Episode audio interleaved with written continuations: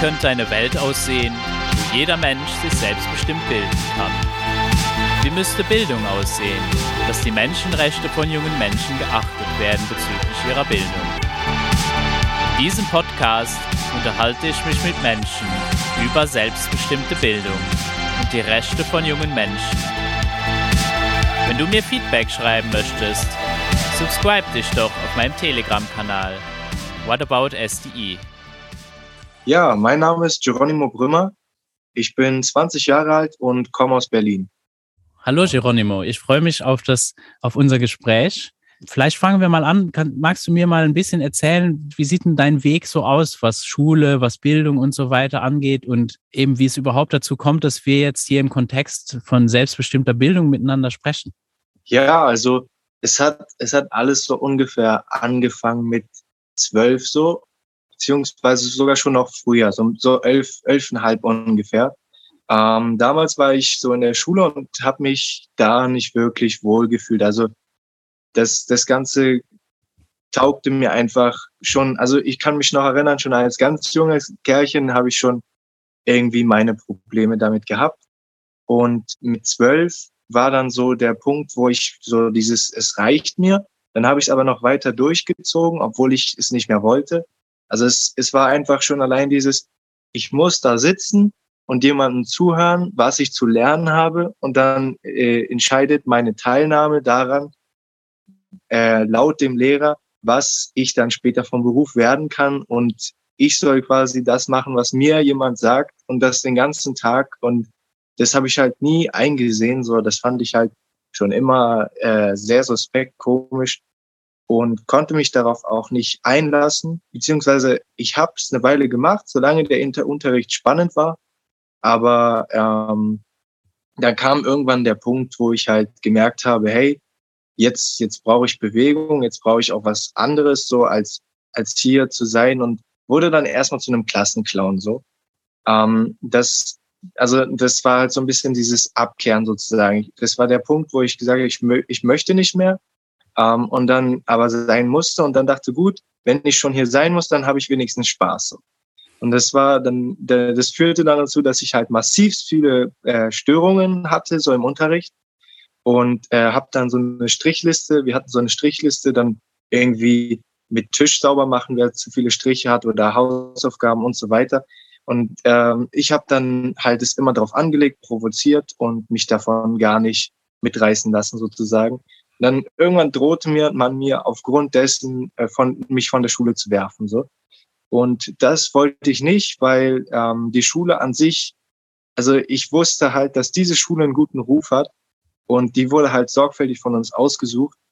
Und ähm, deswegen war ich so da sehr dagegen weil ich wollte nicht auf eine noch schlimmere Schule kommen so. Und dann habe ich mich halt äh, so da bin ich so stumm geworden. Da war ich sehr sehr ruhig so und ähm, dann aber relativ bald wurde ich tatsächlich krank. Also dann habe ich so eine Zwangsstörung entwickelt. Also dann habe ich die Schule tatsächlich verdrängt. Und es war halt einfach, also mittlerweile, ich habe dann auch lange Therapie gemacht und ich habe äh, jetzt im Nachhinein weiß ich halt, dass das nur dazu gekommen ist, weil ich wollte halt auf keinen Fall dahin gehen. Und es war für mich überhaupt kein Weg. Aber dadurch, dass es halt Schulpflicht gibt und das Ganze, war es halt so man musste und man musste und dann war halt so meine Reaktion meiner Psyche, da so, so eine Störung zu entwickeln, die mich auf dem Weg oder die mich in meiner Sturheit, meine Entscheidung zu verfolgen, nicht zur Schule zu gehen, bestärkt sozusagen. Und es mir unmöglich macht, zur Schule zu gehen. Und dann war ich extrem lange krankgeschrieben. Und dann ging es mir auch erstmal gar nicht gut, weil es hat erstmal niemand verstanden, so, hey, der will nicht zur Schule gehen, der muss doch zur Schule gehen. Und ähm, ja, dann, dann gab es erstmal zu Hause Streit. Ähm, und irgendwann, also es war ein langwieriger Prozess. Ich bin dann auch irgendwie von zu Hause abgehauen und habe allen möglichen Mist gemacht. Also mit 13 und so kam dann, weil ich nicht zur Schule gehen wollte, sogar in die Psychiatrie. Ähm, und ja, das war, also, und da wurde mir halt dann auch diese Zwangsdiagnose verabreicht, äh, also gegeben sozusagen die, die ja auch stimmt. Also ich hatte Zwangshandlungen. Das war halt, dass ich mich nach der Schule halt geduscht habe, sozusagen. Also es war dann schon so ein, äh, Verdrängung, also so als ob man die Schule abwäscht oder die Erinnerung daran. So, also es war für mich wirklich so, ich kam nach der Schule nach Hause, habe mich dann geduscht und versucht, die Erinnerung, dass ich überhaupt in der Schule war, zu verdrängen. Und das ist mir ganz gut gelungen. Also für mich war es dann so, ich komme aus der Schule und mein Tag fängt an, sozusagen. Also wie so ein, wie so ein Wegschneiden ähm, einer, einer Zeit, so als ob es nicht da gewesen wäre. so. Und ähm, ich wurde in der Schule nicht gemobbt und nichts. Also sowas war es nicht. Es war einfach dieses, ich muss da hingehen, obwohl ich nicht dahin gehen will, ist mir nicht taub. Also ich hatte da gute Freunde, aber trotzdem war es einfach nichts für mich. Das war mir auch einfach zu, weiß nicht, zu, zu monoton, zu, ja, es war einfach gar nicht mein Fall so. Genau, und das war so der erste Punkt, ähm, mit denen, also wo, wo es dann anfing, dass ich nicht mehr zur Schule ging. Und dann habe ich mich erstmal so ein Jahr isoliert, weil es, es gab für mich, also es war für mich dann irgendwie, ich brauchte eine Auszeit. Mir ging es dann halt auch psychisch erstmal nicht gut. Und also es gab dann eine Zeit der Isolation erstmal, in der ich mich so ein bisschen abgeschottet hat, weil ich halt auch außerhalb der Schule nicht wusste, ich war halt zwölf und sehr introvertiert so und ich wusste halt nicht, also wie ich Kontakte knüpfen kann, so keine Ahnung. Ich hatte überhaupt keine Ahnung. Außerhalb der Schule gab es für mich keine Kontakte sozusagen. Ähm, und äh, deswegen war das dann halt so, ich habe dann viel, viel gelesen und Filme geschaut so. Und das ging dann so ein Jahr richtig stark so. Und ähm, mir ging es damit gut, meistens. Und meine Ma wollte das erstmal so, also sie wollte mich halt erstmal behandeln lassen und so und äh, dass ich halt keine Zwangsdiagnose kriege, weil es hat also äh, keine Zwangshandlungen mehr habe und wollte halt eigentlich erreichen, dass ich wieder zurück zur Schule gehe. Mhm. Aber nach zwei Jahren nicht, also nichts ist gelungen. Nach zwei Jahren war es halt so, dass ähm, sie tatsächlich angefangen hat, das aus einer anderen Sicht zu betrachten, das Ganze, und sich schlau gemacht hat, also wahrscheinlich schon die ganze Zeit, und dann so ein Verein, also so ein Freilernerverein äh, gefunden hat im Internet. Und da sind wir dann mal zusammen hingegangen sozusagen.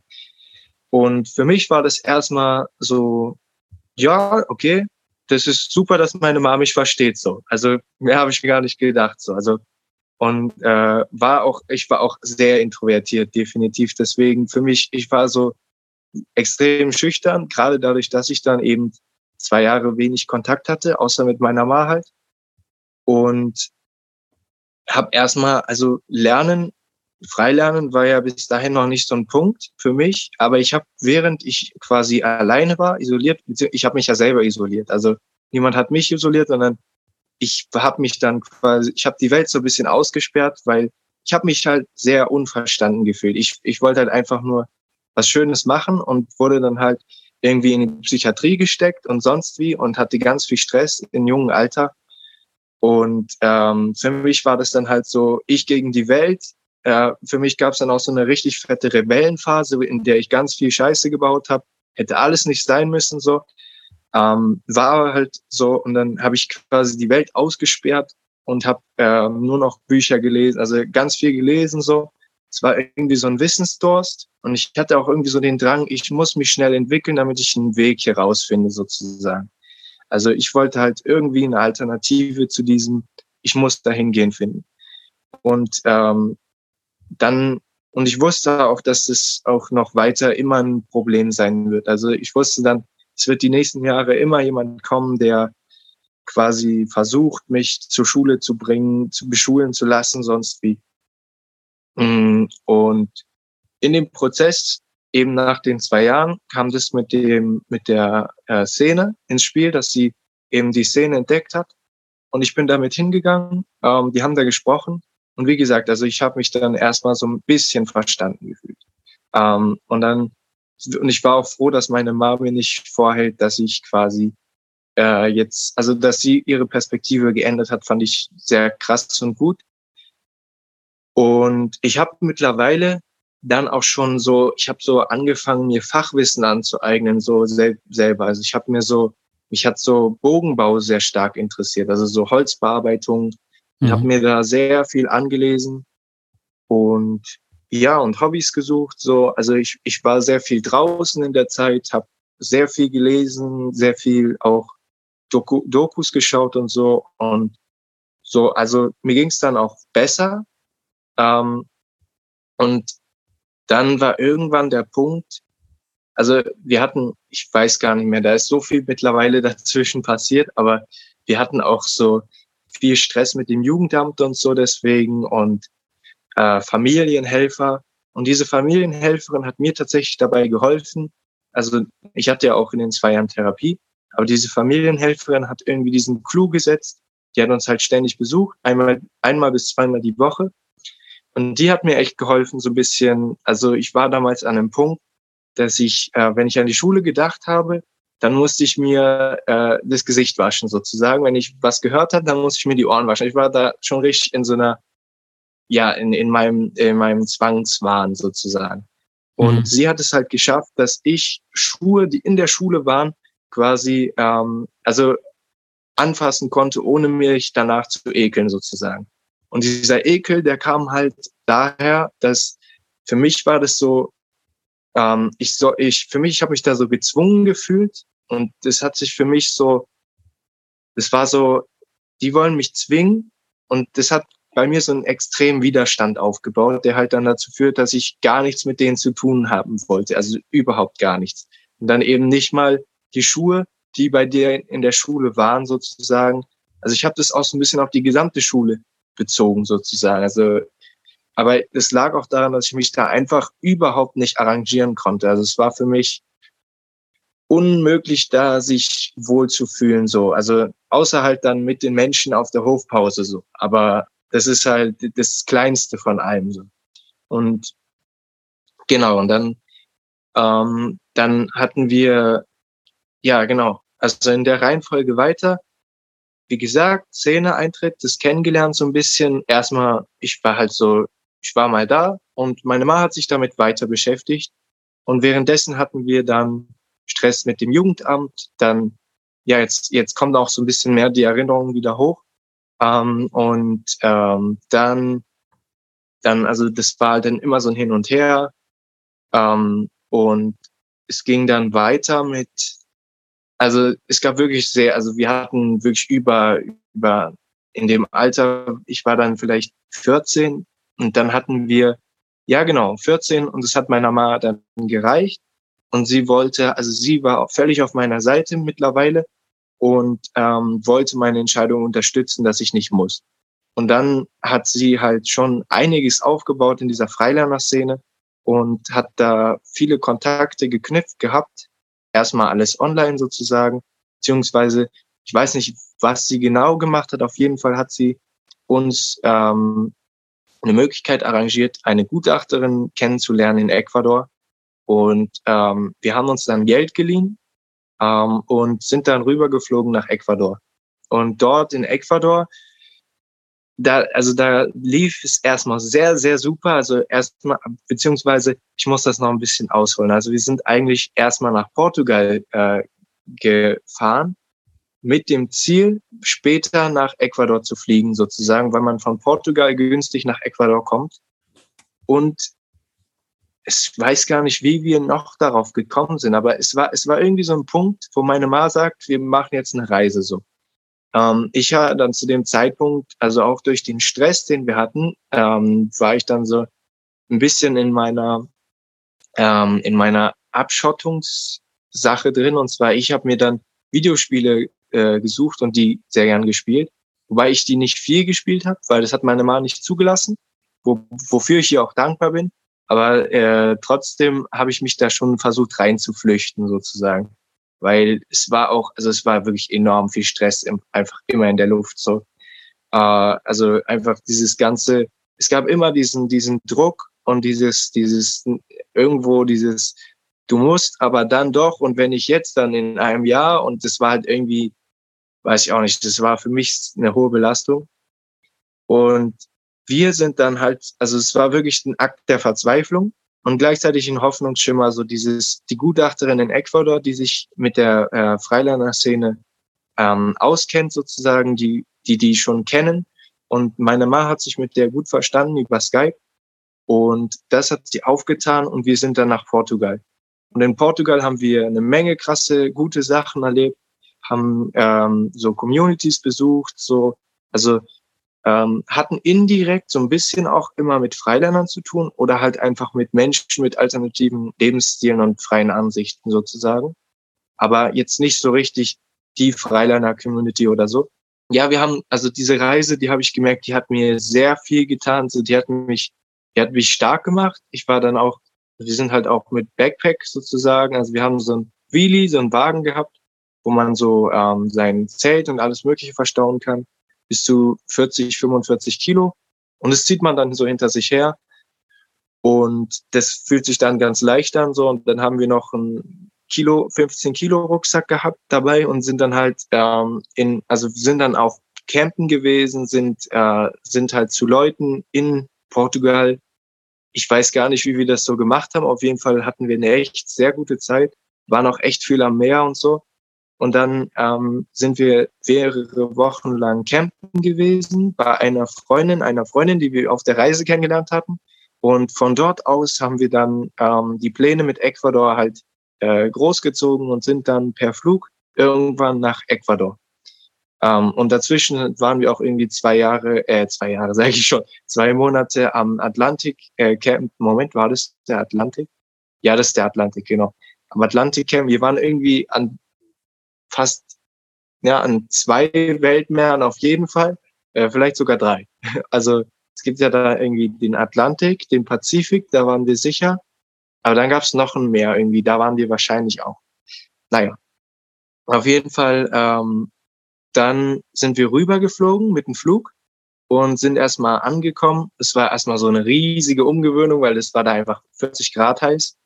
Und äh, ich hatte halt so eine Jeans, die ich immer noch habe, aber die es ist halt so eine äh, richtig dicke Jeans so und ich äh, das erste was ich gemacht habe ist erstmal diese Jeans auszuziehen weil man hat sich da richtig tot geschwitzt und dann ähm, haben wir uns da erstmal so ein bisschen eingelebt und haben da so ein kleines Häuschen äh, zur Verfügung gestellt bekommen so. Es war halt alles alles neu. Das war ein riesiges Abenteuer.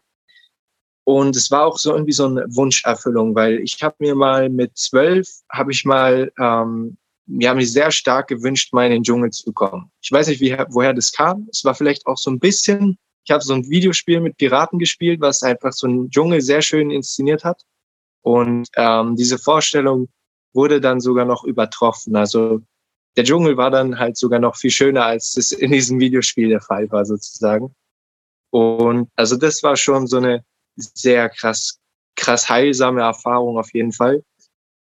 Mm, und die ganze Reise hat mich auch extrem viel selbstbewusster gemacht und aus mir herauskommen lassen, weil wir haben, wir haben ja sozusagen, wir sind ja aufgebrochen und konnten nicht ein Wort Spanisch, haben uns in Spanien so ein bisschen per Hand und Fuß Spanisch beigebracht. Dann in Portugal ging es dann weiter, musste man wieder eine neue Sprache lernen, die ja auch schon wieder anders ist. Ähm, das ging dann aber irgendwie, also wir hatten es einfach irgendwie im Dreh, so wir haben das dann geschafft und immer besser gekonnt. Und dann ging es wieder nach Ecuador, wo man wieder Spanisch spricht. Und am Ende der Reise, ich mittlerweile kann ich es leider nicht mehr, aber am Ende der Reise konnte ich sogar die Story, wie wir nach Ecuador gegangen sind, also sozusagen so ein bisschen das, was ich gerade erzählt habe, das konnte ich sogar auf Spanisch sagen. So. Also natürlich mit ganz vielen Fehlern so, aber so, dass man es so ungefähr versteht sozusagen. Und mm, in, also in Ecuador gab es dann das war dann was anderes. Also meine Ma hatte dann Streit mit dieser Gutachterin, weil es hieß vorher vorab, dass die Hütte kostenlos zur Verfügung gestellt werden solle. Ähm, die Frau hat auch für das Gutachten, haben wir einen Spendenaufruf gemacht und sie hat von ähm, den ganzen Spendern halt, also ich weiß nicht, wie viel das Geld, es war über 1000 Euro bekommen für das Gutachten und meinte halt, dass sie das im, für den ähm, für das Freiland, ähm, also für das Freiland quasi wir die Hütte kostenlos nutzen können so. Und ähm, dann war es halt so, dass nach dem Streit, den die beiden hatten, also ich weiß nicht genau, worum es sich handelte, es waren irgendwie Meinungsverschiedenheiten größtenteils, was ich so mitbekommen habe. Also ich war 14, ist schon ein bisschen her.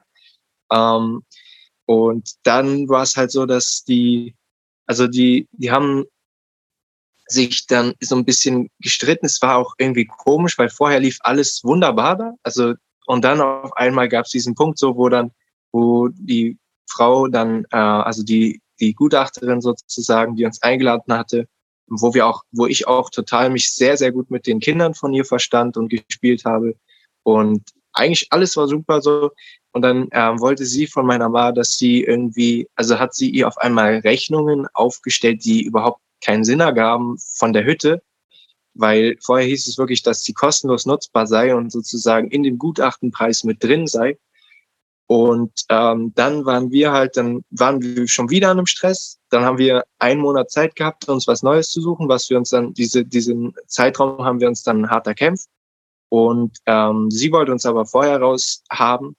Und da sie dann festgestellt, dass wir kein Geld haben, ähm, also wir haben nämlich das Ziel gehabt, ähm, das haben wir auch vorher mit ihr abgesprochen, das war halt ein bisschen naiv, das so zu glauben, dass das alles so klappt, ähm, weiß ich mittlerweile. Aber ähm, meine Mama hatte halt das Ziel, sozusagen das Geld dort vor Ort zu sparen, was sie nach und nach noch zusammengespart hätte. Und es ist dann aber halt gescheitert, weil wir das wieder verlassen mussten. Und dann hat ähm, die Gutachterin, statt uns zu helfen, äh, eine Kindeswohlgefährdung losgeschickt. Und zwar nach Deutschland. Ähm, wir waren abgemeldet von Deutschland, damit die Schulpflicht nicht greift und ähm, wir uns auf freiem Fuß bewegen können sozusagen. Und aber wir hatten ein Glück. Und zwar, wir, ich, wir kennen einen Boxer in Berlin. Ähm, und das ist ein, also der war wohl, ich weiß nicht, wie bekannt der ist, wie viel davon, aber auf jeden Fall ist es ein Boxer, der halt ähm, von Ecuador nach Deutschland gekommen ist sozusagen und wir ihn in Berlin kennengelernt haben. Und der früher halt Karriere in Deutschland gemacht hat. Und er hat seine Familie in Ecuador, äh, also nicht, wir mussten nicht mal sozusagen das Land verlassen, sondern mussten nur mit dem Bus, der ziemlich günstig ist dort, mit so einem Reisebus, 12 Dollar hat es irgendwie gekostet, mussten wir einmal durchs halbe Land und äh, das hat auch nur 12, 16 Stunden gedauert, so ungefähr. Ja, vielleicht so einen Tag hat es ungefähr gedauert mit dem Bus. Und dann waren wir in Banyos, das in den Bergen, das war auch eine Erleichterung, weil da gibt es halt viel weniger Mücken. Da kann man halt nach Sonnenuntergang noch rausgehen, ohne halt zum Futter zu werden sozusagen. Also äh, am Meer war es wirklich schlimm. Da, da ist man, also wenn man morgens aufsteht, wird man zerfressen. Wenn man abends aufsteht, wird man zerfressen. Und dazwischen gibt's dann auch so Schwärme. Also wirklich zerfressen. Also man kommt dann, wenn man, also wenn man so doof ist, so um 18 Uhr rauszugehen und man ist 15 Minuten draußen, dann kann man, wenn man Pech hat, so bis an die 300 Stiche haben sozusagen. Also so ungefähr ist es so. Und in, in Banyos ist es halt ganz anders. Da ist halt, da gibt's halt 40 Grad in der Sonne.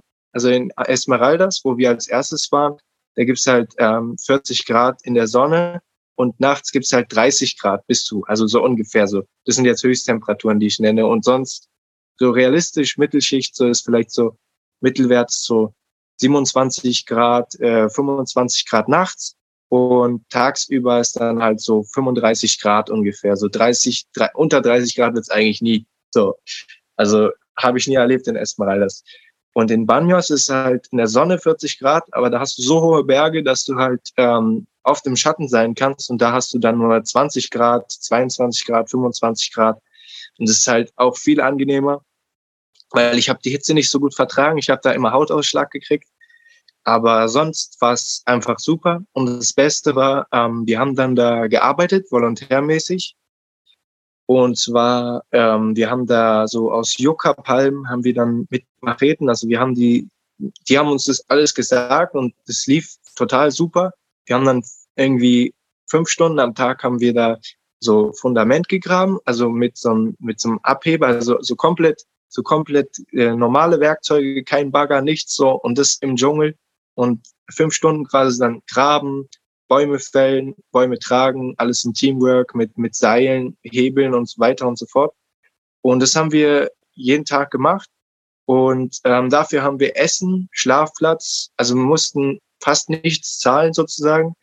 Und also wir haben halt unsere Verpflegung bezahlt sozusagen. Wir haben dann, aber das war sehr günstig, also die, diese Nebenverpflegungen Sachen, so was man noch so braucht. Oder wir haben mal der Familie so äh, kiloweise Reis geholt ähm, zur Ankunft und so.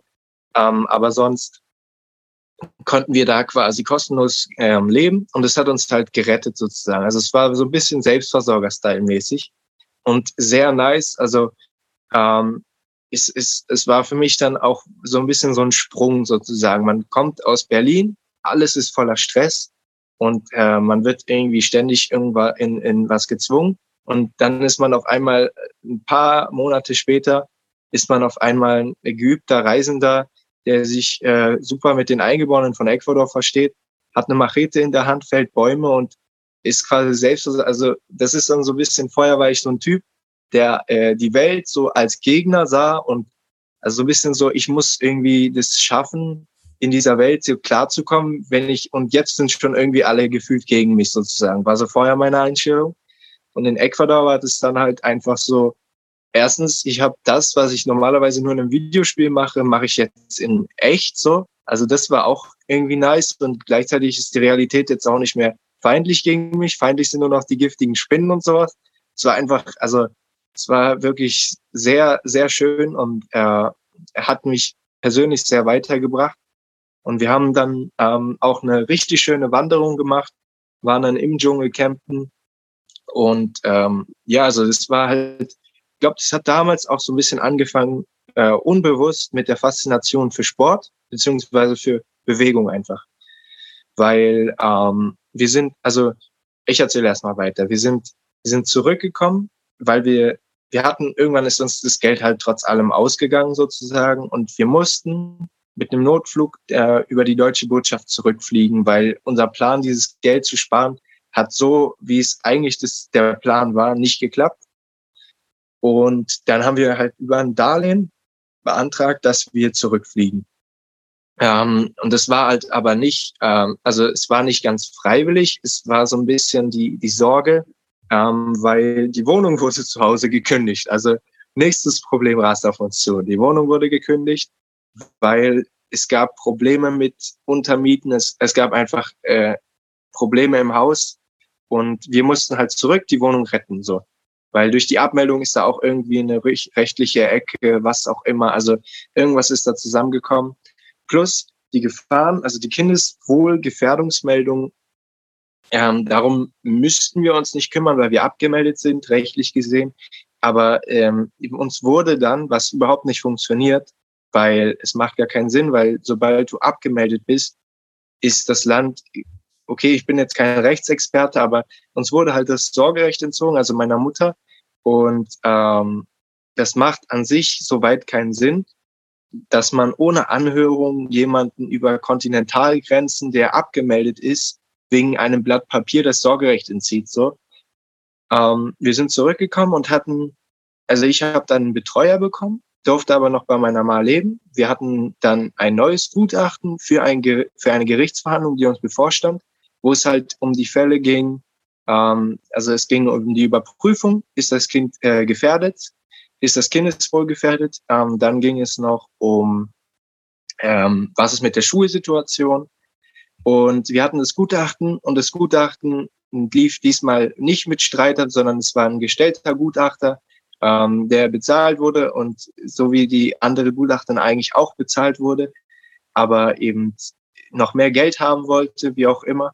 Ähm, auf jeden Fall, wir hatten dann Gutachten und es kam was Gutes bei raus und zwar der Gutachter war davon überzeugt, dass wir das handeln, dass wir das hinkriegen und dass ich quasi es schaffe, selbstständig zu lernen sozusagen. Das kam bei raus und die Kindeswohlgefährdung wurde abgewendet.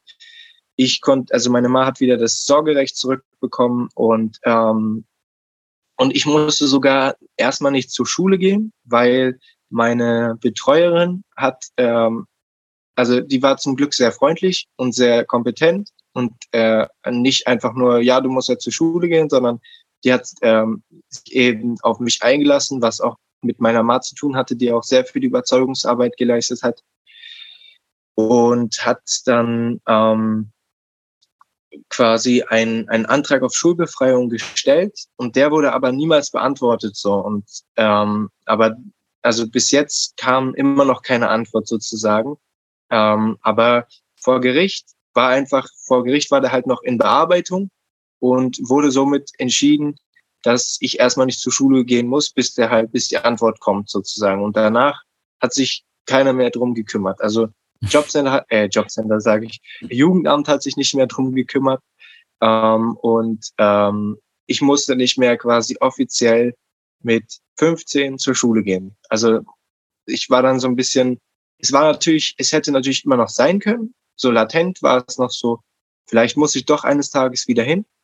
Ähm, bis ich, beziehungsweise wenn ich 18 bin, muss natürlich nicht mehr hin, so, aber so, aber es war schon so ein bisschen, okay, jetzt ist Luft wieder. Jetzt ist wieder Freiraum. Und dann habe ich mich halt einfach äh, hier äh, ganz vielen Hobbys gewidmet. Also ich habe dann angefangen, Bogen zu schießen. Und ähm, ja, dann, dann verging da noch ein Winter. Und also ich war dann auch mehr vertraut mit der Materie Freilernen, ähm, beziehungsweise habe mich da so, ich, ich bin dann in die Lernwerkstatt in, in ähm, Treptow gegangen. Und ähm, da war, also in der Lernwerkstatt, da kann man halt auch so ein paar, also es waren tatsächlich zu der Zeit gar nicht mal so wenige in meinem Alter da, aber ich war halt noch relativ schüchtern so mit anderen Jugendlichen. Ähm, aber es war auf jeden Fall so ein, so ein Ort, wo, wo quasi dieses Freilernen ein Thema war, wo ich auch von meiner Ma mitbekommen habe, so, und mir dann auch selber mehr und mehr Gedanken gemacht habe, so zum selbstständigen Lernen, so. Und also mein selbstständiges Lernen lag halt eigentlich meistens, ja, das war, ja halt einfach folgendes. Ich habe mir, ich habe mir, also ich war schon immer ein Bibliotheksmensch früher jetzt, jetzt in letzter, das Internet sozusagen, jetzt habe ich WLAN, aber wir hatten niemals WLAN oder Internet hatten wir auch, also hatte ich noch sehr spät erst. Und es war eigentlich sogar gut, weil dadurch bin ich immer in die Bibliothek gegangen und habe mir ganz, also ganz viele Bücher ausgeliehen und sehr viel gelesen. Und genau, das, das hat dann dazu geführt, dass ich halt so mit 15 auch wieder viel gelesen habe, aber ich habe dann angefangen, Fachwissen über Bogenbau zu lesen, sozusagen, habe mich da weiterentwickelt. Ähm, habe dann aber leider gemerkt, dass ich äh, handwerklich ähm, nicht so das Geschick habe, also eher das Grobe. Ich habe gemerkt, mit der Machete kann ich gut umgehen oder so ganz feine Sachen, aber Zeichnen war auch so ein großes Hobby von mir oder generell, also so Grafik, Kunst, sowas. Das habe ich auch in meinem Matheunterricht in der Schule geübt. Ähm, dafür habe ich dann immer Sechsen bekommen, weil das ganze Matheblatt voller Zeichnungen von mir war. Aber das war mir damals auch egal. und ähm, also beziehungsweise dazu muss ich sagen, ich fand Mathe tatsächlich gar nicht schlecht. Also ich fand es sogar spannend, bis zu dem Punkt, wo mein Lehrer, also meine Lehrerin war das, ähm, mir das Konzept nicht erklären konnte, beziehungsweise ich es nicht verstanden habe, ich dann nachgefragt habe, ist mir noch ein zweites Mal erklärt wurde und dann ich es immer noch nicht verstanden habe. Es war dann irgendwie so in der fünften, sechsten Klasse mal so eine Situation, und ähm, das geschah dann öfter. Ich, ich habe mich gefragt, was das ist. Und so sehr hat es mich auch nicht gepackt, aber ich wollte halt einfach doch wissen, was ist das jetzt? Ich verstehe es nicht. Und dann war es halt so, ja, das musst du jetzt verstanden haben. So. Und dann habe ich gemerkt, okay, äh, dann, dann da brauche ich auch nichts machen. So. Also für mich war dann ab dem Punkt so ein bisschen, da mache ich eben mein Ding, dann zeichne ich jetzt lieber so. Das verstehe ich und das, das macht mir Spaß.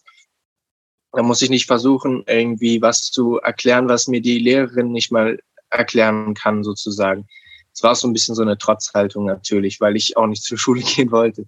Aber ähm, genau, also ich war dann, ich war dann mittlerweile, war ich 15 und ähm, ja, es ist, ist ich habe dann auch ähm, außerhalb, also ich habe dann, ich habe dann so ein paar Freunde kennengelernt, so außerhalb, also von äh, in Berlin so, aber außerhalb der Lernwerkstatt noch, ähm, beziehungsweise in der Lernwerkstatt waren in meinem Alter, die sind immer von Leipzig gekommen sozusagen. Also aus Berlin tatsächlich in meinem Alter waren sehr wenige Freilerner vertreten. Ähm, es gab vielleicht ein, zwei, mit denen hatte ich auch mal kurzzeitig Kontakt, aber ist dann irgendwie auch wieder zerlaufen. Und dann habe ich ähm, ja viel, viel gelesen. Dann habe ich noch also ich habe dann viele Erwachsene tatsächlich kennengelernt und mich sehr viel mit denen ausgetauscht. Und genau, so, also hauptsächlich zu der Zeit hatte ich sehr wenig mit den Leuten meines Alters zu tun, sondern hauptsächlich eigentlich mit älteren Menschen, also, also älter als ich auf jeden Fall so. Von ja meistens so 26, 20 oder halt auch 30. Und genau, und sonst habe ich mich halt einfach so meinem, meinem Bogen Interesse gewidmet, noch angefangen, Bogen zu schießen, ähm, ich war richtig süchtig nach diesem ganzen Bogensport und so. und wie, wie macht man das, wie, wie geht das und wie, wie baut man das und was gibt es für Bögen und so und die ganze Geschichte dahinter. Also generell diese, diese ganze mittelalterliche Geschichte hat mich auch komplett fasziniert, seit ich zwölf bin so und es ging dann noch weiter. Und ähm, ja, jetzt habe ich schon ganz viel gesagt. Äh, Es ja. kam jetzt gerade wie so ein Sprudel. Vielleicht magst du noch mal was sagen, das ist das hier ein Monolog. ja, das also ist schön, dass du die Geschichte so erzählt hast. Es ist auch wirklich mal spannend, einfach so wirklich so deine Erfahrung zu hören, wie, wie das so für dich war. Kannst du dich erinnern, als dir irgendwie klar wurde, so Schule, da möchte ich nicht mehr hin?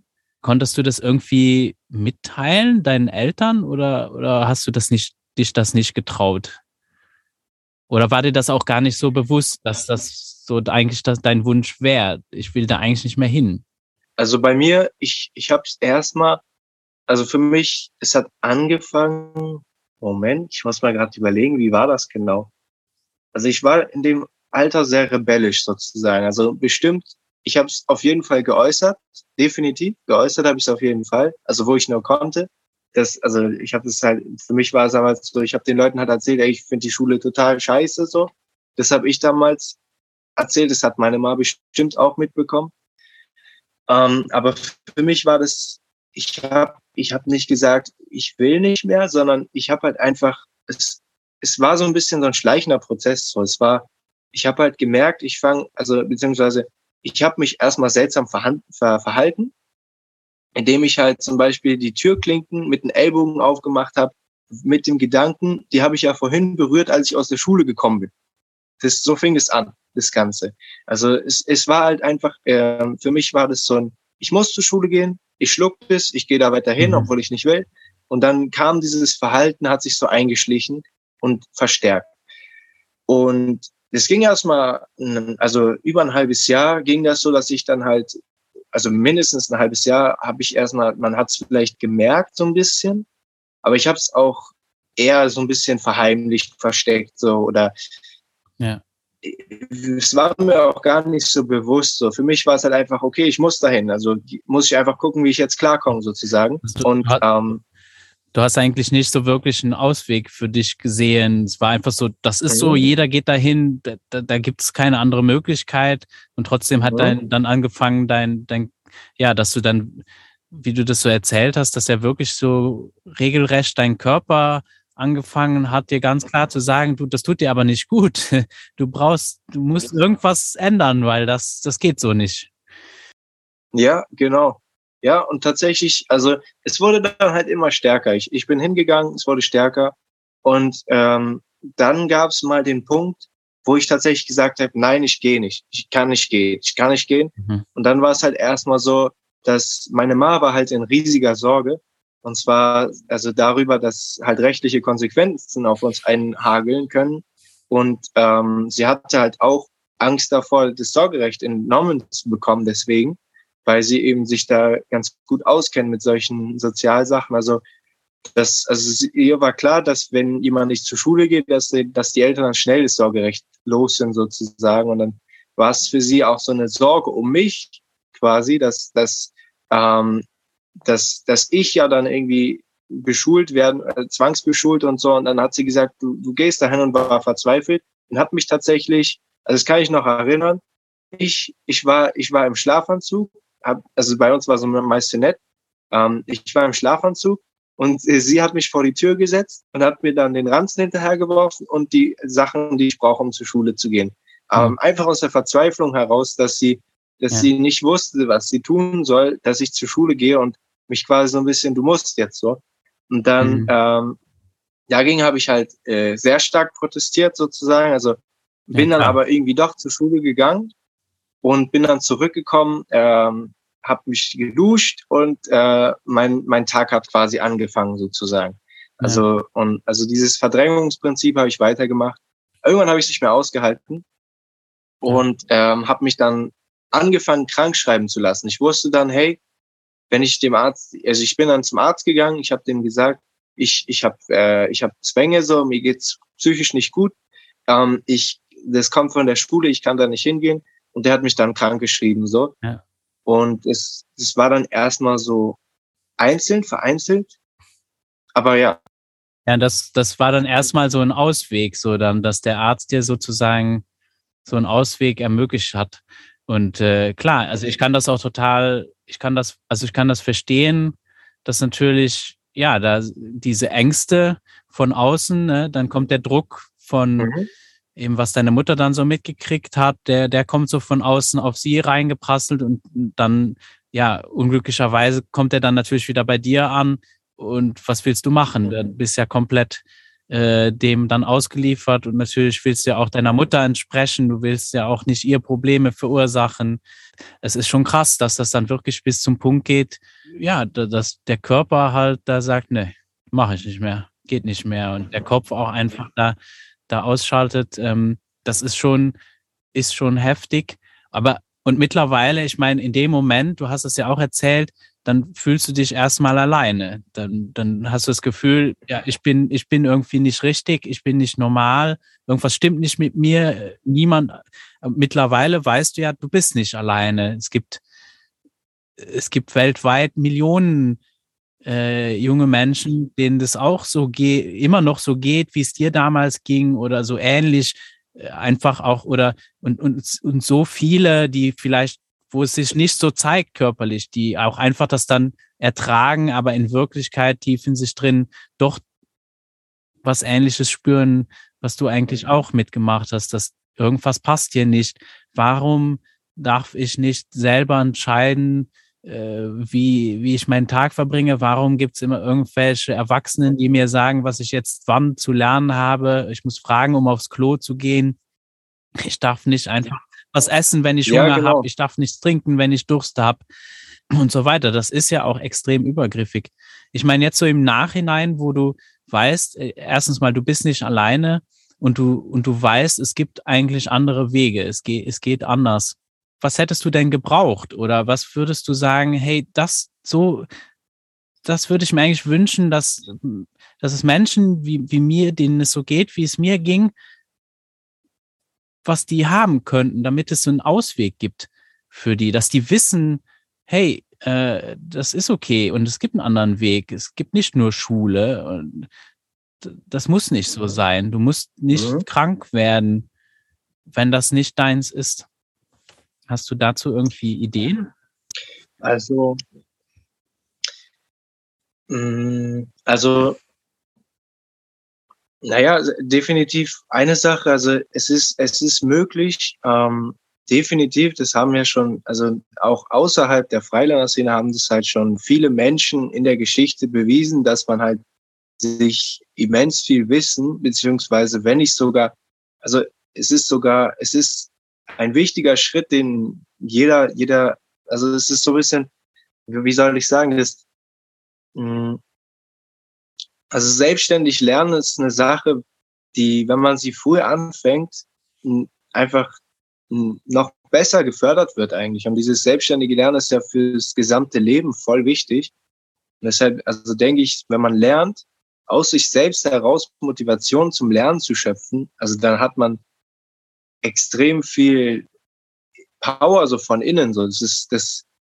Also damit würde ich sagen, du brauchst niemanden, der dich von außen motiviert, um, um ein gutes Leben zu führen, sozusagen, sondern diese Motivation, die kommt halt von innen. Also, mh, mm, also das macht eigentlich, ich kann ja, ich kann ja verstehen, warum es Schule gibt. Warum, warum gibt es Schule, ähm, deiner Ansicht nach?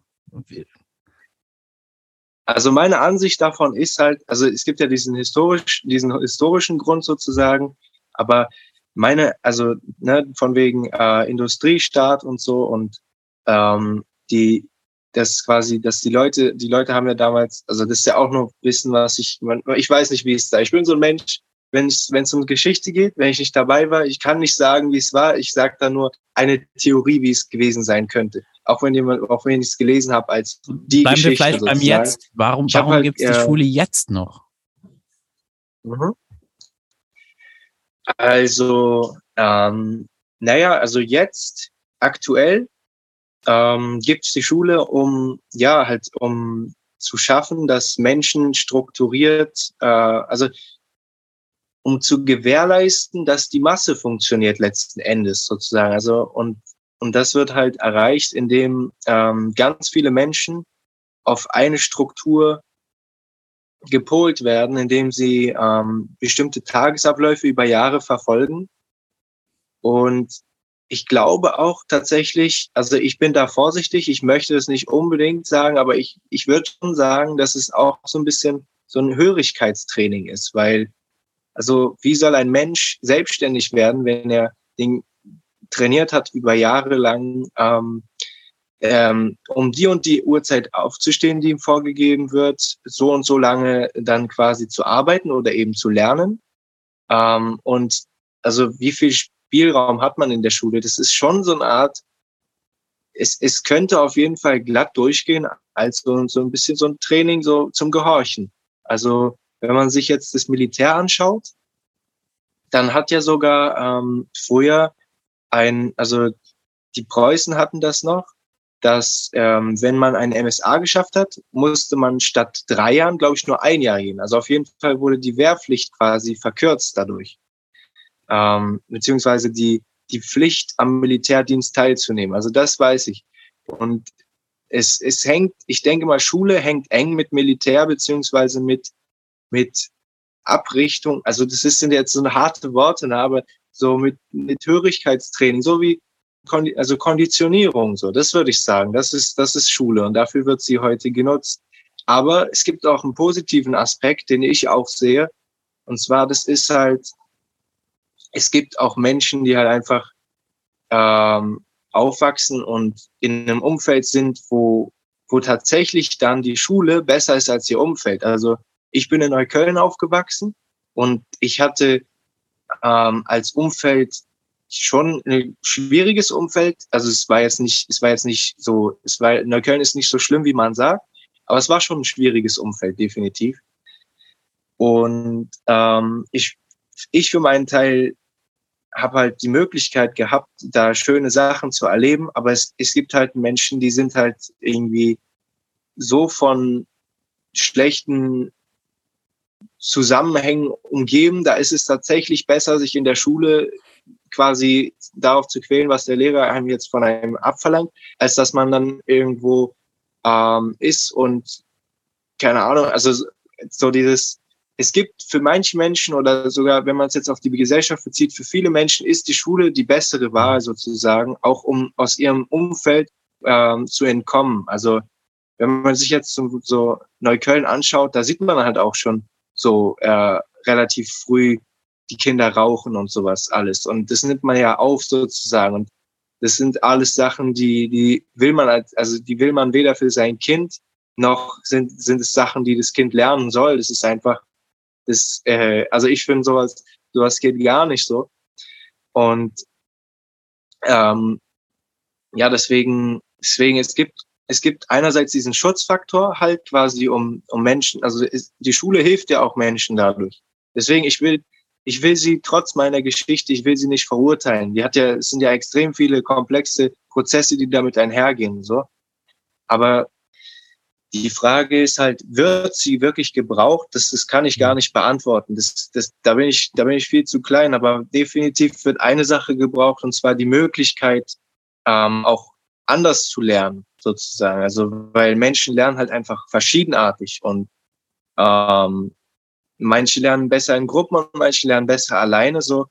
Ähm, und das ist nun mal so. Also und das, das muss berücksichtigt werden. So, die Schule muss gar nicht abgeschafft werden. Die Schule ist eigentlich super, dass es sie gibt, weil äh, jeder, der ganz zur Schule gehen will oder sagt, es ist mein Weg oder einfach gut damit klarkommt, wird damit ja auch Erfolg haben. Also, aber die Menschen, die halt durch dieses Sieb fallen, ähm, die die brauchen halt die Möglichkeit, anders zu lernen. So, und, die Möglichkeiten gibt es, die müssen nur noch gefördert werden. Und wenn man sich statt auf äh, Schulverweigererverfolgung, auf das Fördern von Menschen, die sich anders bilden wollen, oder sagen wir einfach Menschen oder Bildung aus, wenn man einfach Bildung außerhalb der Schule ähm, frei zugänglich förderbar machen würde, statt das Geld irgendwie und die Zeit in Verfolgung zu stecken, dann das, also dann da wäre man mhm. schon viel, viel weiter so und dann wär, wird es auch viel weniger Menschen geben, die mit ihrem Leben äh, so hadern. Also definitiv. Das denke ja, ich auf jeden damit Fall. bin ich 100% einverstanden.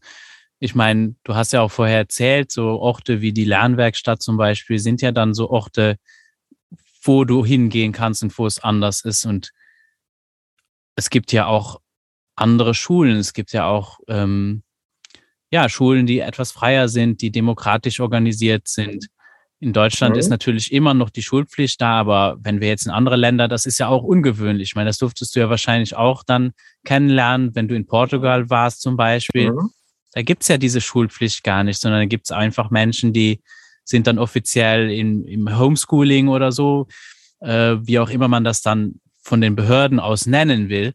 Aber es gibt einen Weg außerhalb der Schule. Man kann das auch zu Hause machen.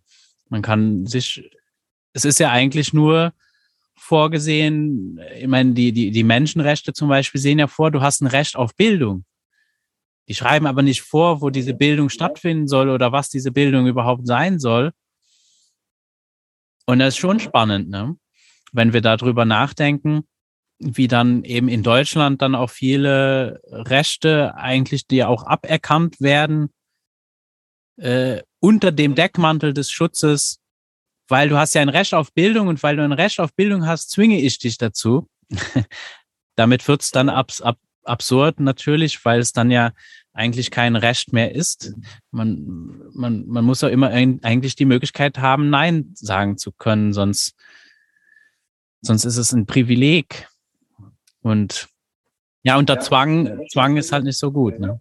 Ja, und ein Recht auf Bildung heißt ja eben, auch genau, dass man, also heißt ja eben, also wenn ich, wenn ich, also ein, ich meine, das ist, war tatsächlich auch für mich ein schwieriger Punkt, ne? Als, als Zwölfjähriger ist es schwierig zu sagen, was, man kann es ja, man kann es sowieso schwer planen, was, was lerne ich oder was brauche ich, was muss ich jetzt lernen, was mir später im Leben hilft. So, das, es ist, es ist schwierig, das zu planen, so.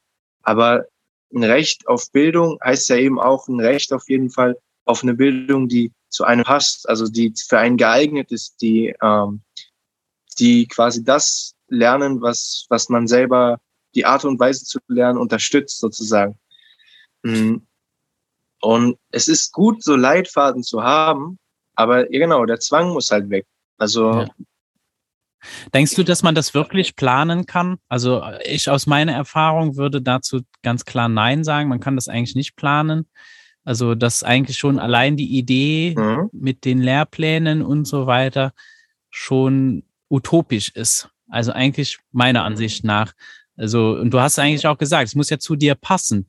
Und wenn ich das gerne machen will, wie, wie will ich das in einen Lehrplan schreiben? Ich kann doch nicht in deinen Kopf schauen oder in die Zukunft schauen und wissen, was passt denn zu dir? Was möchtest du denn überhaupt machen? Du hast jetzt erzählt, dich hat Bogenschießen äh, fasziniert. Das wäre ja völlig verrückt, wenn ich jetzt da reinschreiben will, jeder muss jetzt Bogenschießen, sich damit beschäftigen. Squatch, das passt zu dir, das ist deine Sache. Genau. Ne? Und, und wie weit du da gehen willst. Ähm, jetzt habe ich meine Frage eigentlich selber beantwortet. aber, aber vielleicht, vielleicht willst du mir ja widersprechen. Ja, um auf das Beispiel einzugehen, also zum Beispiel, man, man gibt mir nicht vor, was ich zu lernen habe und ich lerne Bogenschießen so und vielleicht gönne ich ja mal einen Laden mit, äh, mit Bogenschützenutensilien und man hätte mir jetzt vorgegeben, was ich zu lernen habe und ich habe mich nur gelangweilt und ich bin am Ende irgendwie total frustriert und weiß gar nicht, was ich ja. mit mir anfangen soll. Das ist natürlich eine Sache. So, die andere Sache ist natürlich auch, ja, genau. Also was, was passieren wird, kann man jetzt so nicht voraussagen. Ist halt ungefähr so wie ein Fußballspiel. Man, man kann, äh, man, man kann aus Erfahrung, also dieses, diese Erfahrung hat ja jetzt ein Kind so nicht, so sehr. Ähm, sozusagen beim Fußballspieler weiß, der weiß ja, ähm, ja, eigentlich, also wenn der Fußballspieler das erste Mal aufs Feld geht, dann weiß er ja gar nichts so. Aber wenn er, wenn er schon geübt ist, dann kann er ja erst, erst eigentlich sagen, worum es im Fußball so geht. Und erst als Profi kann er wirklich benennen, was die entscheidenden Faktoren sind und sich darauf vorbereiten. So, deshalb verstehe ich auch, dass unsere Gesellschaft das so fördert, dass, ein, dass die Älteren, die Sachen, die im Leben sind, vorbereitet werden. Aber die Vorbereitung äh, ist, also ich, ich denke mal, dass wenn es die Schule nicht gäbe, oder auch, es ist für einen ein Segen und für anderen ein Fluch. So eine, so eine allgemeingültige Lösung kann man nicht finden, so würde ich sagen. Aber die Lösung, die, die ich denke, die, die am besten passt, ist, also, ja, das mit dem einerseits Schule und andererseits ähm, Förderung von genereller Bildung und vor allem auch, was überarbeitet werden müsste, wirklich, ist halt das, was man im Leben braucht. Also, weil in der Schule lernt man so viele Sachen, die man im Leben nicht braucht, sondern beziehungsweise, was heißt, die man im Leben nicht braucht, die man in einem Leben, wie es, wie es sein könnte, was man aus dem Leben schöpfen könnte, die einen eher daran hindern, dieses Leben wirklich zu entfalten, sozusagen, weil, weil es, es ist halt, ich weiß auch nicht. Ich bin da, ich bin da immer so ein bisschen befangen, weil einerseits will ich mich da einbringen, andererseits denke ich, wer bin ich, dass ich da zu sagen habe, was die Gesellschaft machen soll. Und vielleicht so, aber, braucht es das ja auch ja, gar nicht, dass jemand, also ich möchte zum Beispiel auch niemandem sagen, was er machen soll oder was er besonders nicht, was er machen muss. Sondern ich finde es eigentlich eher spannend, bei sich selber zu bleiben und zu gucken, okay, warum darf ich nicht verantwortlich sein für mein Leben und warum darf ein junger Mensch nicht verantwortlich sein für sein Leben? Äh, klar hast du natürlich weniger Erfahrung, aber, aber warum sollte ich manipulieren, welche Erfahrungen du machen darfst und welche nicht und dir das vorschreiben, nur weil ich das glaube, dass das gut wäre? Dann kommt nämlich der Nächste und der glaubt was ganz anderes. Und dann kommt wieder der Nächste und der glaubt wieder was anderes. Und dann zerstreiten sich irgendwelche Erwachsenen über das Leben von einem Menschen, anstelle dass dieser Mensch doch selber herausfinden kann für sich, du, das gefällt mir, das gefällt mir nicht. Im Endeffekt läuft es ja immer da doch trotzdem eigentlich darauf hinaus. Nur werden dir viele Steine in den Weg gelegt, anstelle dass du eben unterstützt wirst in deinem Weg, dass du liebende Menschen um dich rum hast, die dich so annehmen, wie du bist. Und dann brauche ich gar nicht über andere zu herrschen oder denen vorzuschreiben, was sie machen sollen äh, oder machen müssen, was sie lernen sollen. Ich muss sie nicht zwingen. Und meine Erfahrung ist echt, dass, dass ich, meine Erfahrung ist, dass Menschen von Grund auf eigentlich gut sein, äh, gut sind und äh, auch motiviert sind zu lernen, Erfahrungen zu machen, zu wachsen, äh, zu entdecken, was ihnen gefällt, Spaß zu haben. Mhm. Und sind das nicht eigentlich die Dinge, die du im Leben brauchst? Und auf was willst du dich vorbereiten? Du lebst ja auch als junger Mensch.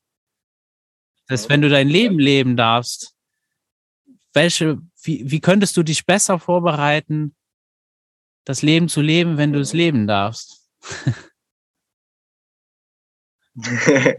Ja, das, das stimmt auf jeden Fall, ja.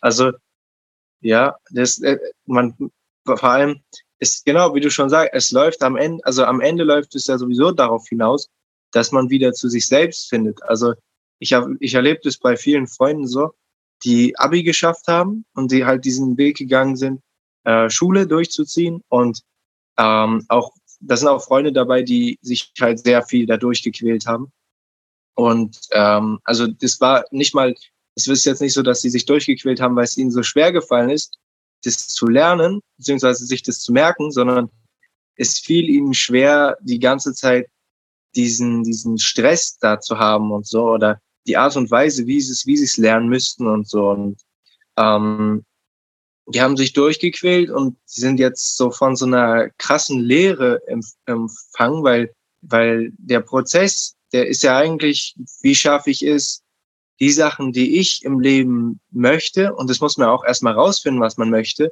so zu integrieren, dass ich mich damit umgeben kann, während ich schaffe, mein, mein Leben zu leben, also mein Leben zu erhalten, mein Leben zu stärken, so vielleicht noch, ähm, das ist ja noch ein Schritt weiter gedacht, vielleicht noch mein Leben von morgen noch zu stärken, so.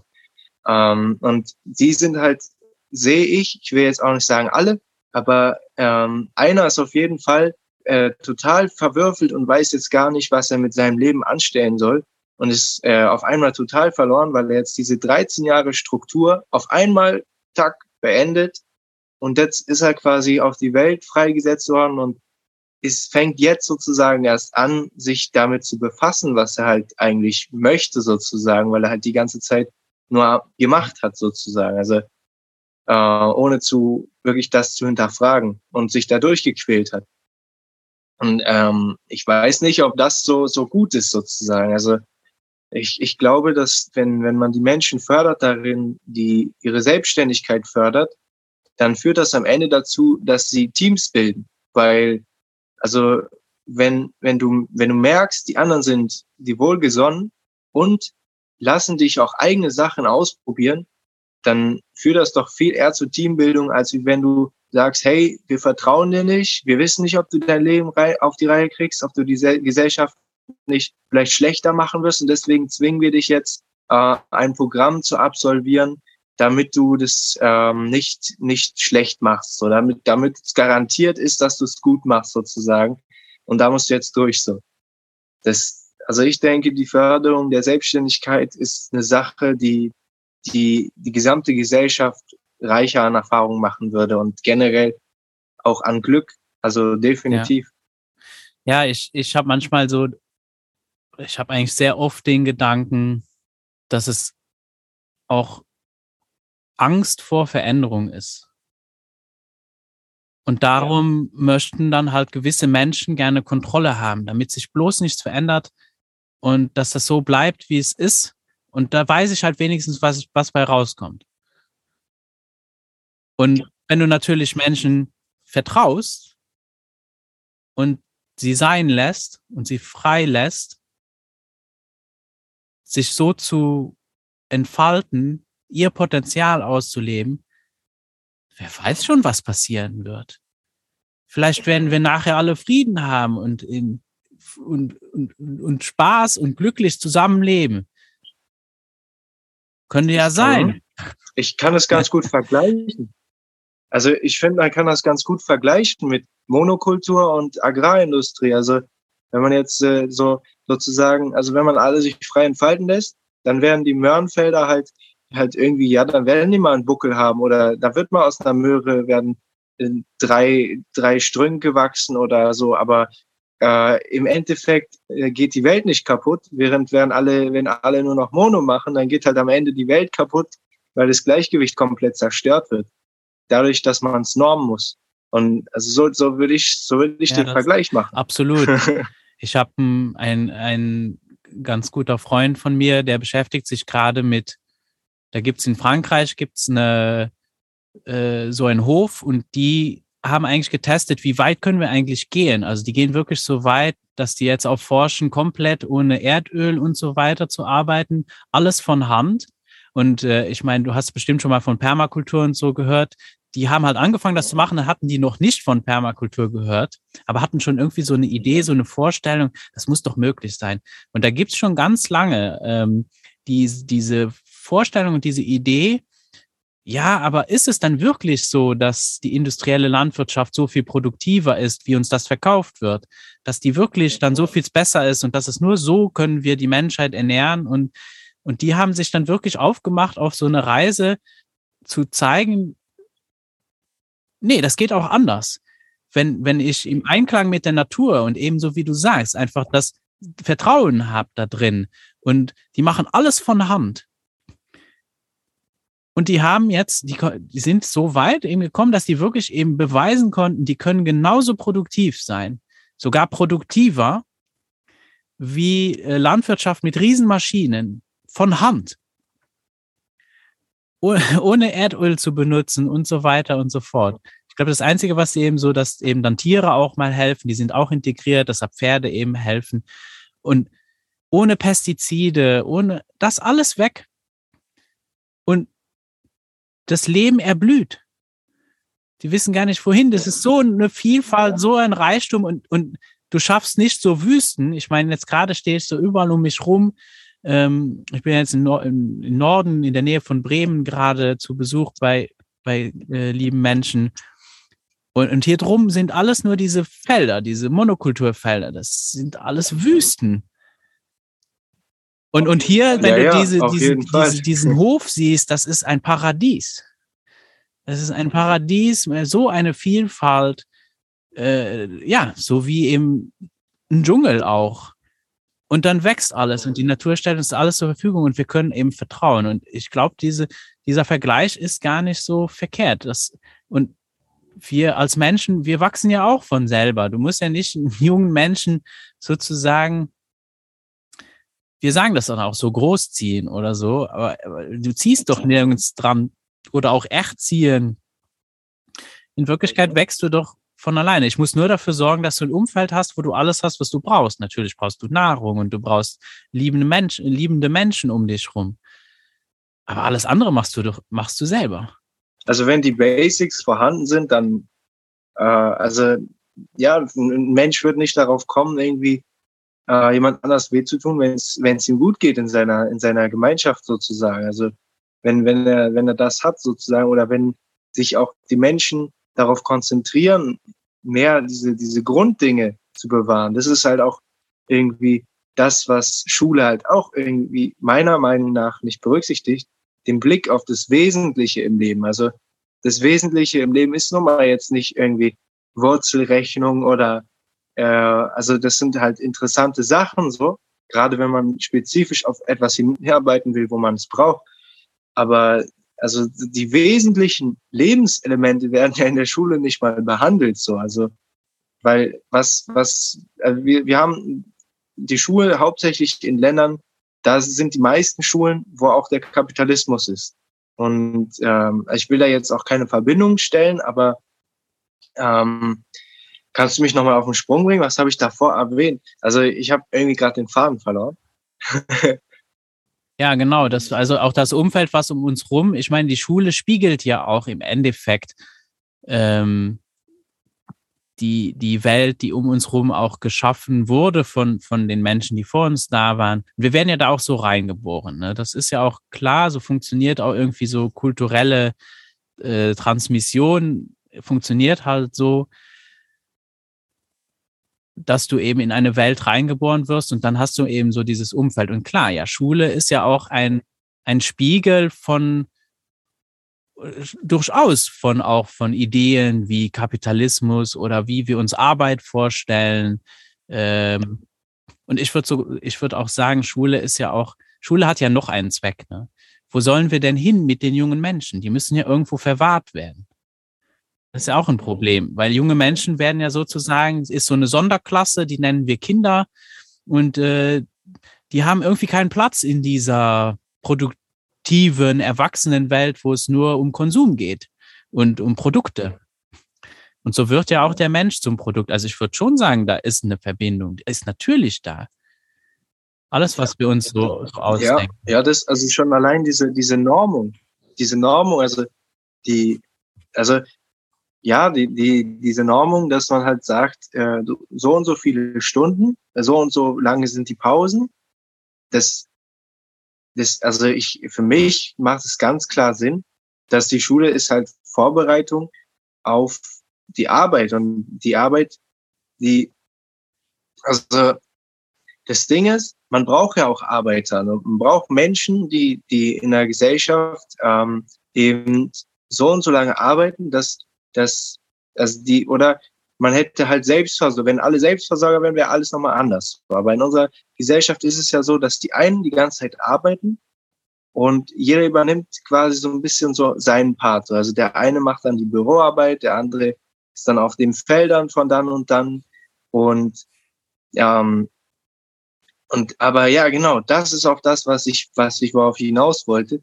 Der Blick für das Wesentliche ähm, ist, würde ich mal sagen, in unserer Gesellschaft so ein bisschen verloren gegangen, weil wozu braucht man so viele Dekoartikel, wenn man stattdessen den Fokus auch auf diese, also ich meine, dieses, Ungleichgewicht von wegen, es gibt eine Stadt, die nur Dekoartikel herstellt und äh, ganz viel Energie und Zeit verbraucht und äh, ein paar tausend Kilometer weiter gibt es eine Stadt, wo die Menschen äh, Hunger leiden und gar keine Zeit haben, sich auch nur den einfachsten Dingen zu widmen, weil sie nicht mal mit den Grundbedürfnissen hinterherkommen so. Und äh, da, da denke ich mir halt auch, die einen sind halt vom Wesentlichen umfangen und die anderen haben den Blick für das Wesentliche verloren. So. Also, weil wenn, wenn man sich aufs Wesentliche konzentrieren würde, würde man, sobald man versorgt ist, sich ja auch auf die Menschen konzentrieren, die das Wesentliche nicht haben, die zu versorgen. Und das würde dann auch ein viel einheitliches Wachstum erschaffen, ohne dass man irgendwas normen müsste. Man würde einfach sehen, hey, ich habe genug, ich muss mir jetzt nicht noch irgendwie ein Auto kaufen, was so und so getuned ist oder vom Aussehen her getuned ist am besten noch, ähm, weil das Wesentliche ist an, an ne, das Wesentliche ist halt einfach Überlebenssicherung und dass es einem gut geht und an zweiter Stelle sollte das Wesentliche sein, dass es halt den Menschen um sich herum gut geht, weil es auch gut tut und weil, also weil die ganze Welt daran wächst, so. Aber ähm, in der Schule wird man ja auch ein bisschen dazu erzogen, ähm, es ist nicht wichtig, was die anderen machen, konzentriere dich auf dein Blatt, du musst die Aufgaben schaffen, es geht nur um dich. Und das ist schon auch eine Erziehung in Richtung, ich muss mich durchsetzen. Und ähm, Durchsetzungsvermögen ist wichtig in der Welt, aber es ist viel schlauer, ein mhm. Teamplayer zu sein, äh, wenn man es wenn man's kann, als wie, dass man die Masse darauf erzieht, nur auf sich selber zu achten, sozusagen. Und das Beste ist, das Resultat in unserer Gesellschaft sehen wir. Es gibt eine Menge gute, innovative Ideen, aber es gibt auch eine Menge Sachen, wo, wo, wo ich einmal sage, hey Leute, ihr habt komplett den Blick für das Wesentliche verloren, so. Also es gibt so viele Sachen, wo Menschen irgendwelchen ich selber hatte ja selber Zwangsgedanken, aber ich sage jetzt auch mal Zwangsgedanken nachrennen, ähm, die nicht mal mit einer Krankheit zu tun haben, sondern mit einem Programm. Oder sagen wir doch, vielleicht ist es eine Krankheit, so eine beigebracht ist, du musst das und dem und dem und dem und sprechen sozusagen, also eine, eine Erziehung sozusagen, eine anerzogene, ich muss so und so sein und mich so und so geben. Und äh, währenddessen gibt es Leute, die halt äh, irgendwie Sachen machen, die hättest du nicht gebracht, also die hättest du nicht gedacht, um zu überleben so. Und das ist halt dieser Kontrast, das, das spiegelt, das ist auch so ein, so ein Teil des Ganzen, würde ich mal mhm. sagen. Also ja. Ja, ich finde ja auch sehr interessant, dass zum Beispiel ein Aspekt in Schule recht wenig gespiegelt wird, worauf Schule aber anscheinend vorbereiten soll. Und das wäre dann dieses Wort Demokratie, was auch immer das dann bedeutend wo, wo ich sagen würde, äh, naja, in der Regel ist Schule recht undemokratisch. Du wirst nicht wirklich gefragt, du darfst nicht mhm. mitbestimmen. Und das soll dich darauf vorbereiten, dass du nachher, wenn du dann sozusagen anerkannt wird als Erwachsener mit 18, dass du danach irgendwelche Entscheidungen mittreffen sollst. Und das ist dann das, wo wir, ja, siehst du, du kannst ja mitentscheiden mhm. und wir mhm. äh, gestalten ja unser Leben gemeinsam. Das erscheint mir ein sehr, sehr krasser Widerspruch, äh, den ich eigentlich so gar nicht nachvollziehen kann, wo ich eigentlich nur, wo mir nur in den Kopf kommt, okay, hier werde ich betrogen. Hier werde ich ganz klar betrogen. Ja, die meisten Menschen haben nicht mal die Demokratie zu, zu sagen, auf welche Schule sie gehen, weil, weil es halt nur die und die im Umfeld ja, dann gibt. Wir, wir, wir werden halt, Also, ja, genau, wo, wo ich wirklich das Gefühl habe, so da, da wird was verpasst. Wir werden gar nicht gefragt, ob wir denn, es wird uns sozusagen, wir werden sozusagen, wie du, wie du es schon beschrieben hast, auf ein Leben vorbereitet. Wir werden gar nicht gefragt, ob wir denn das Leben so überhaupt leben wollen und bekommen auch nicht wirklich die Gelegenheit, uns Gedanken darüber zu machen, wie möchte ich denn eigentlich leben? Was möchte ich vom Leben? Was erwarte ich mir vom Leben? Was möchte ich in die Welt raustragen? Was kommt von mir und nicht, äh, ja, okay, dann muss ich dieses Programm abspulen und ich muss funktionieren, weil die Gesellschaft braucht das ja. Und ich bin ja sozusagen so nur ein kleines Rädchen, was dann da zu funktionieren hat, damit äh, das so weiterlaufen kann, wie es gerade läuft. Und das ist schon ein krasser Kontrast. Und dann, klar, dann äh, stelle ich auf jeden Fall sehr viele Dinge in Frage, auch die du eben ansprichst. Wenn ich mhm. diese Kontraste sehe und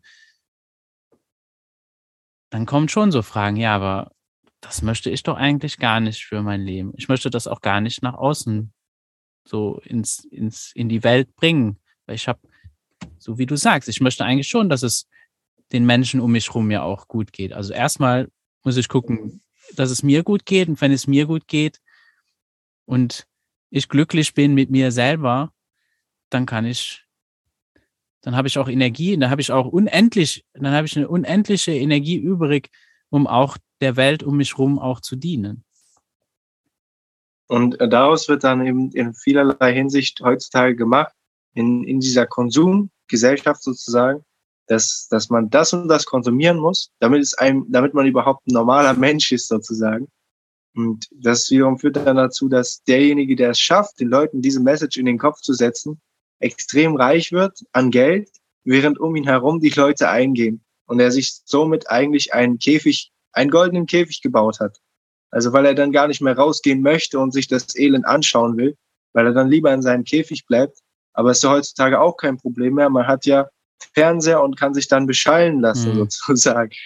Also das ist, ja, es ist, es ist wichtig, dass man, dass man sich selber entwickelt und wirklich auch schaut und hinterfragt. Also, ich meine, wenn man zum Beispiel so, so eine Kritik bringt, wie, hey, diese Schule, die ist nichts was für mich. Und äh, man kennt ja das Sprichwort, was der Bauer nicht kennt, ist er nicht sozusagen.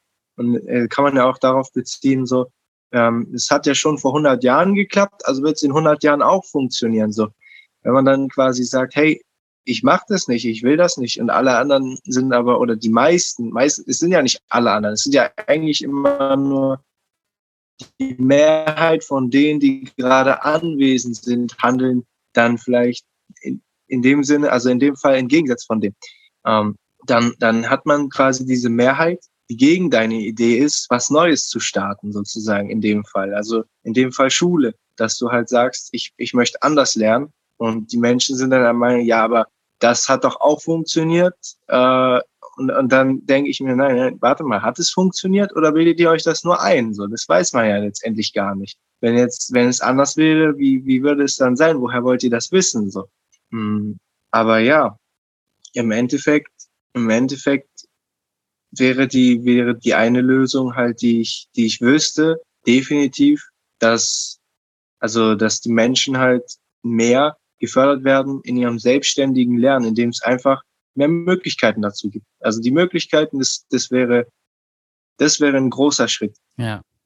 Ich finde, das ist auch so, ich finde das eigentlich eine schöne Idee, die ich auch so in die Welt auch rausschreien möchte. So, lass uns, ja, lass uns einfach eine, ein Umfeld schaffen, wo Menschen, wie du sagst, selbstständig und ich würde sagen selbstbestimmt, mhm. wie auch immer wir es nennen wollen, frei, ähm, autonom, eben ihr Leben gestalten dürfen und unser Leben gestalten ist lernen, sich bilden, spielen und leben.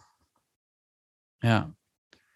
Ich finde das eine sehr, ja, ein sehr, ein, eine sehr schöne Idee, einfach, ja, in die Welt hinauszuschreien und in diesem Sinne, äh, es passt auch einfach zu, zu wie ich auch äh, mich entschieden habe, meinen Podcast zu nennen. Wie wäre es mit selbstbestimmter Bildung? Warum nicht? Mhm. Ja. Das ist im Endeffekt die Frage. Ja. Es muss ja nicht jeder das machen. Es ist auch selbstbestimmt, zur Schule zu gehen, wenn ich das entscheide. Und wenn ich entscheide, ich möchte da nicht hingehen, ich möchte das anders machen, ist das auch selbstbestimmt. Und dann wäre es doch schön, wenn ich daran nicht behindert werde, nicht gehindert werde, nicht verurteilt werde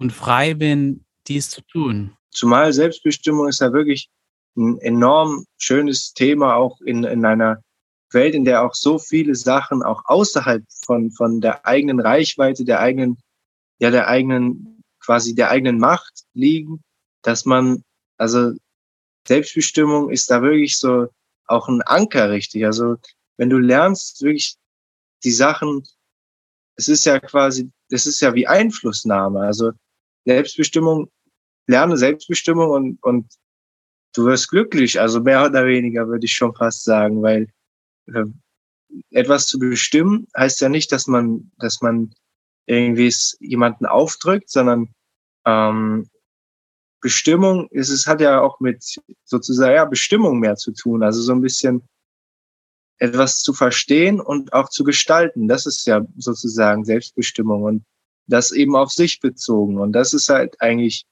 eine wunderbare Sache. Also finde ich auf jeden Fall, sollte man fördern. Oder will ich auf jeden Fall fördern. Weg mit dem ja, sollte. Und tust du auch. Tust du auch, indem du es in die Welt trägst und indem du das dann lebst. Geronimo, ich bedanke mich sehr für, für dieses Gespräch. Wir können da jetzt noch sehr lange weiter äh, drüber sprechen und ich hoffe, dass wir in, in Zukunft auch irgendwann wieder mal Gelegenheit haben werden, uns da weiter drüber zu unterhalten. Ja, und äh, vielen Dank, dass du deine Geschichte mit mir geteilt hast und mit jedem, der uns jetzt zuhört. Und äh, ja, in diesem Sinne, wie wäre es mit selbstbestimmter Bildung? Sehr gerne und vielen Dank. Vielen Dank fürs Zuhören.